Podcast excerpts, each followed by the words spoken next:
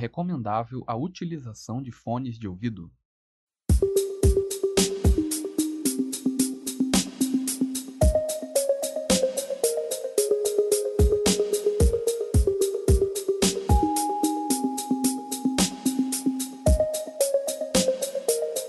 Olá galera, tudo bem? Aqui é o Foromir e seja bem-vindo a mais um episódio do Bola de Fogo Cast.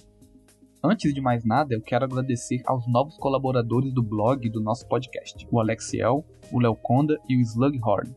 Eles serão responsáveis por trazer mais notícias e movimentar o blog com artigos. Então fica sempre de olho lá e nas redes sociais para ficar por dentro de tudo, belezinha? Também quero agradecer ao Kevin, que está sempre conversando comigo pelo Instagram do Bola de Fogo Cast. A gente conversou sobre RPG, sobre Diablo e sobre outras coisas lá. Valeu, mano. Continua interagindo com a gente que tá muito bacana. Falando em Instagram, eu fiz uma pergunta no Stories do Instagram e também em alguns grupos no Facebook sobre escritores de RPG brasileiros que a galera gostaria de ouvir uma entrevista aqui no podcast. Eu recebi vários nomes e já entrei em contato com todo mundo. Muitos já confirmaram. Então pode ficar de olho que em breve vamos começar a soltar as entrevistas feitas com essa galera e ajudar na divulgação desses novos escritores e até outros já consagrados pelo público. A gente sempre vai apoiar o RPG brasileiro. Se você não segue a gente nas redes sociais, então dá uma passada lá. Postamos várias coisas relacionadas ao podcast e estamos tendo uma interação bem bacana com o pessoal. Não deixe de participar e clica aí nos links que está na descrição para nos seguir. Ou você também pode ir no nosso site, boladefogocast.com.br, que tem todos os links por lá. Para facilitar, é só procurar por Bola de Fogo Cast no Facebook, no Instagram e no Twitter Simples assim.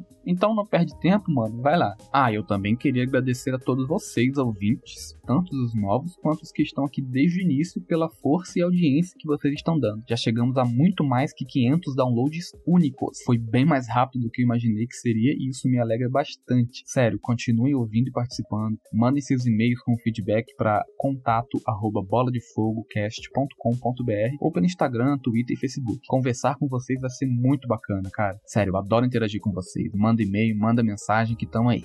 e agora um aviso super massa para vocês que são ouvintes do Bola de Fogo Cast. Quer um desconto para comprar umas coisinhas e aprimorar o seu RPG lifestyle? Então se liga nessa. Se você for no site da D1 RPG e usar o nosso cupom, você vai conseguir 10% de desconto em qualquer produto do site deles. Tem aventuras prontas, tem planilha para mestre, tem ficha personalizada, tem camisas para os orcs e para as elfas, tem caneca. Sério, tem muita coisa massa. Então vai lá e usa esse cupom porque ele só vale por 15 dias, hein? Não vai perder a chance de dar aquela moral pra gente pro pessoal da D1 RPG. Então entra em d1rpg.com.br, escolhe seus produtos e usa o cupom Bola de Fogo Cast, tudo maiúsculo e sem espaço. Que aí você vai ganhar os 10% de desconto e vai comprar feliz igual um bardo fazendo show para uma taverna cheia. O link e o cupom vão estar aonde?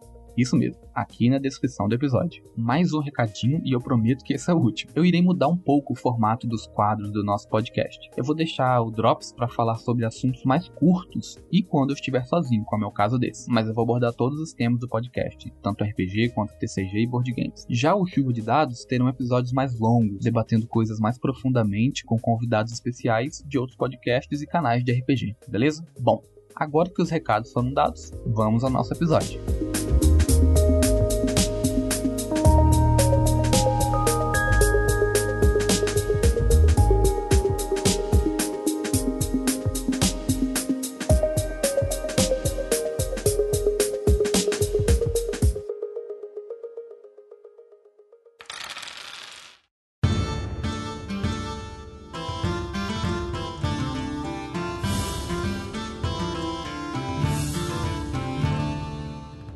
Esse Drops de hoje é mais voltado para os jogadores iniciantes que ouvem Bola de Fogo Cast. O que é o RPG? É um jogo de interpretação de papéis, certo? E como que se joga um jogo de interpretação? Bem, eu dei uma pesquisada nos livros velhos, olhei alguns dicionários e até folhei uma enciclopédia. Depois eu dei uma googlada e li alguns artigos científicos. E nessa pesquisa longa que me tirou noites de sono, eu acabei descobrindo que é interpretando.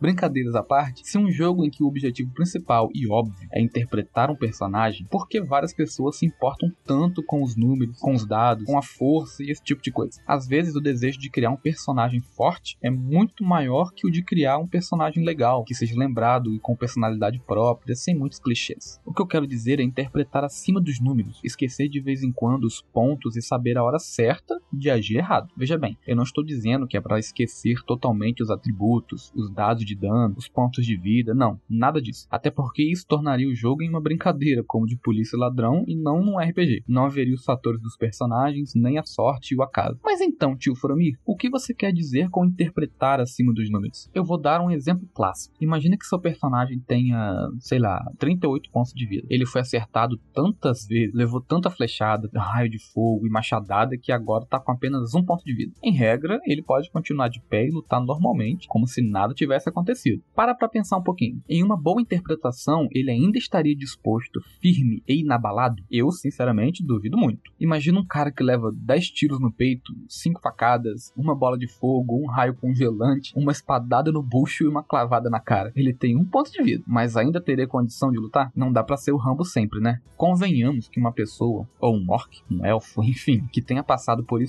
tudo, mesmo que não tenha caído inconsciente a zero pontos de vida, como no D&D, ele não estaria em condições de lutar. Eu sei, as regras dizem que pode, mas ninguém que tenha passado por isso conseguiria continuar em pé, firme e forte lutando. E digo mais, não só não teria condições de lutar, como também nem de pé estaria, ou fazer muita coisa que exija um pouco mais de energia. O mais provável é que esse personagem esteja caído no chão, agonizante.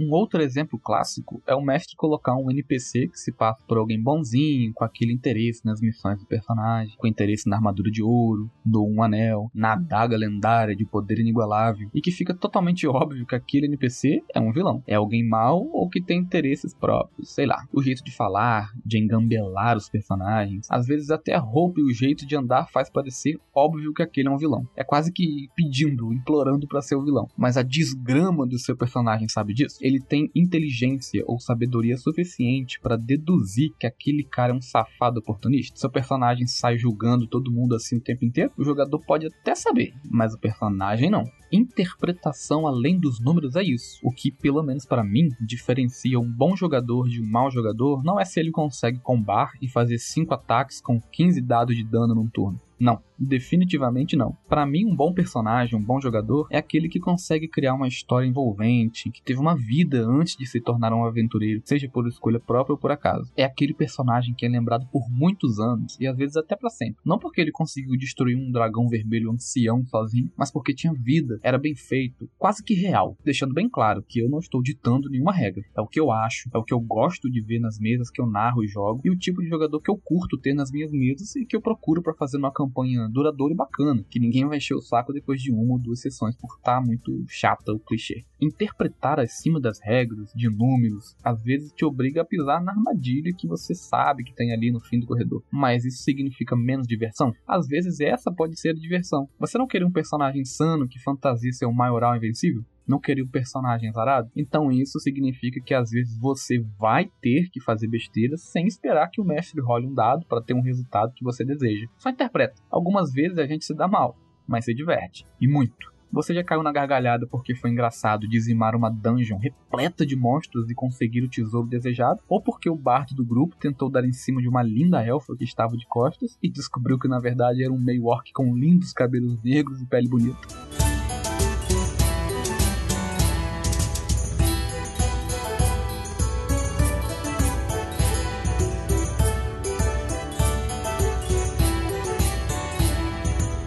Digamos que seu personagem é vulnerável ao fogo e luta contra um elemental de fogo e ele recebe um ataque de raio flamejante. Você pode só tomar o dano dobrado, reduzir os pontos de vida e seguir batalhando. Mas não seria ideal esse personagem tentar correr com medo ou se esconder para não levar mais dano de fogo, ou até procurar um local que tem água? Não seria melhor gastar uma ação para interpretar com coerência o personagem ao invés de atacar? Regras só existem porque o mestre e os jogadores decidiram que elas estão lá. Quantas mesas do mesmo sistema com regras diferentes e até regras da casa você já não viu? Você vai ser o personagem que recebe o dano de 10 bolas de fogo e continua em pé ou que cai chamuscado e prontinho para ser aquele churrasco bem aperitivo para os monstros? Você quer ser aquele que às vezes erra, fala umas besteiras e pisa na bola, ou o destemido bárbaro que enfrenta todo tipo de criatura sem nunca temer a ninguém? Isso aí é um problema seu, do seu mestre e da sua mesa. Mas fica a pergunta: qual deles é mais divertido?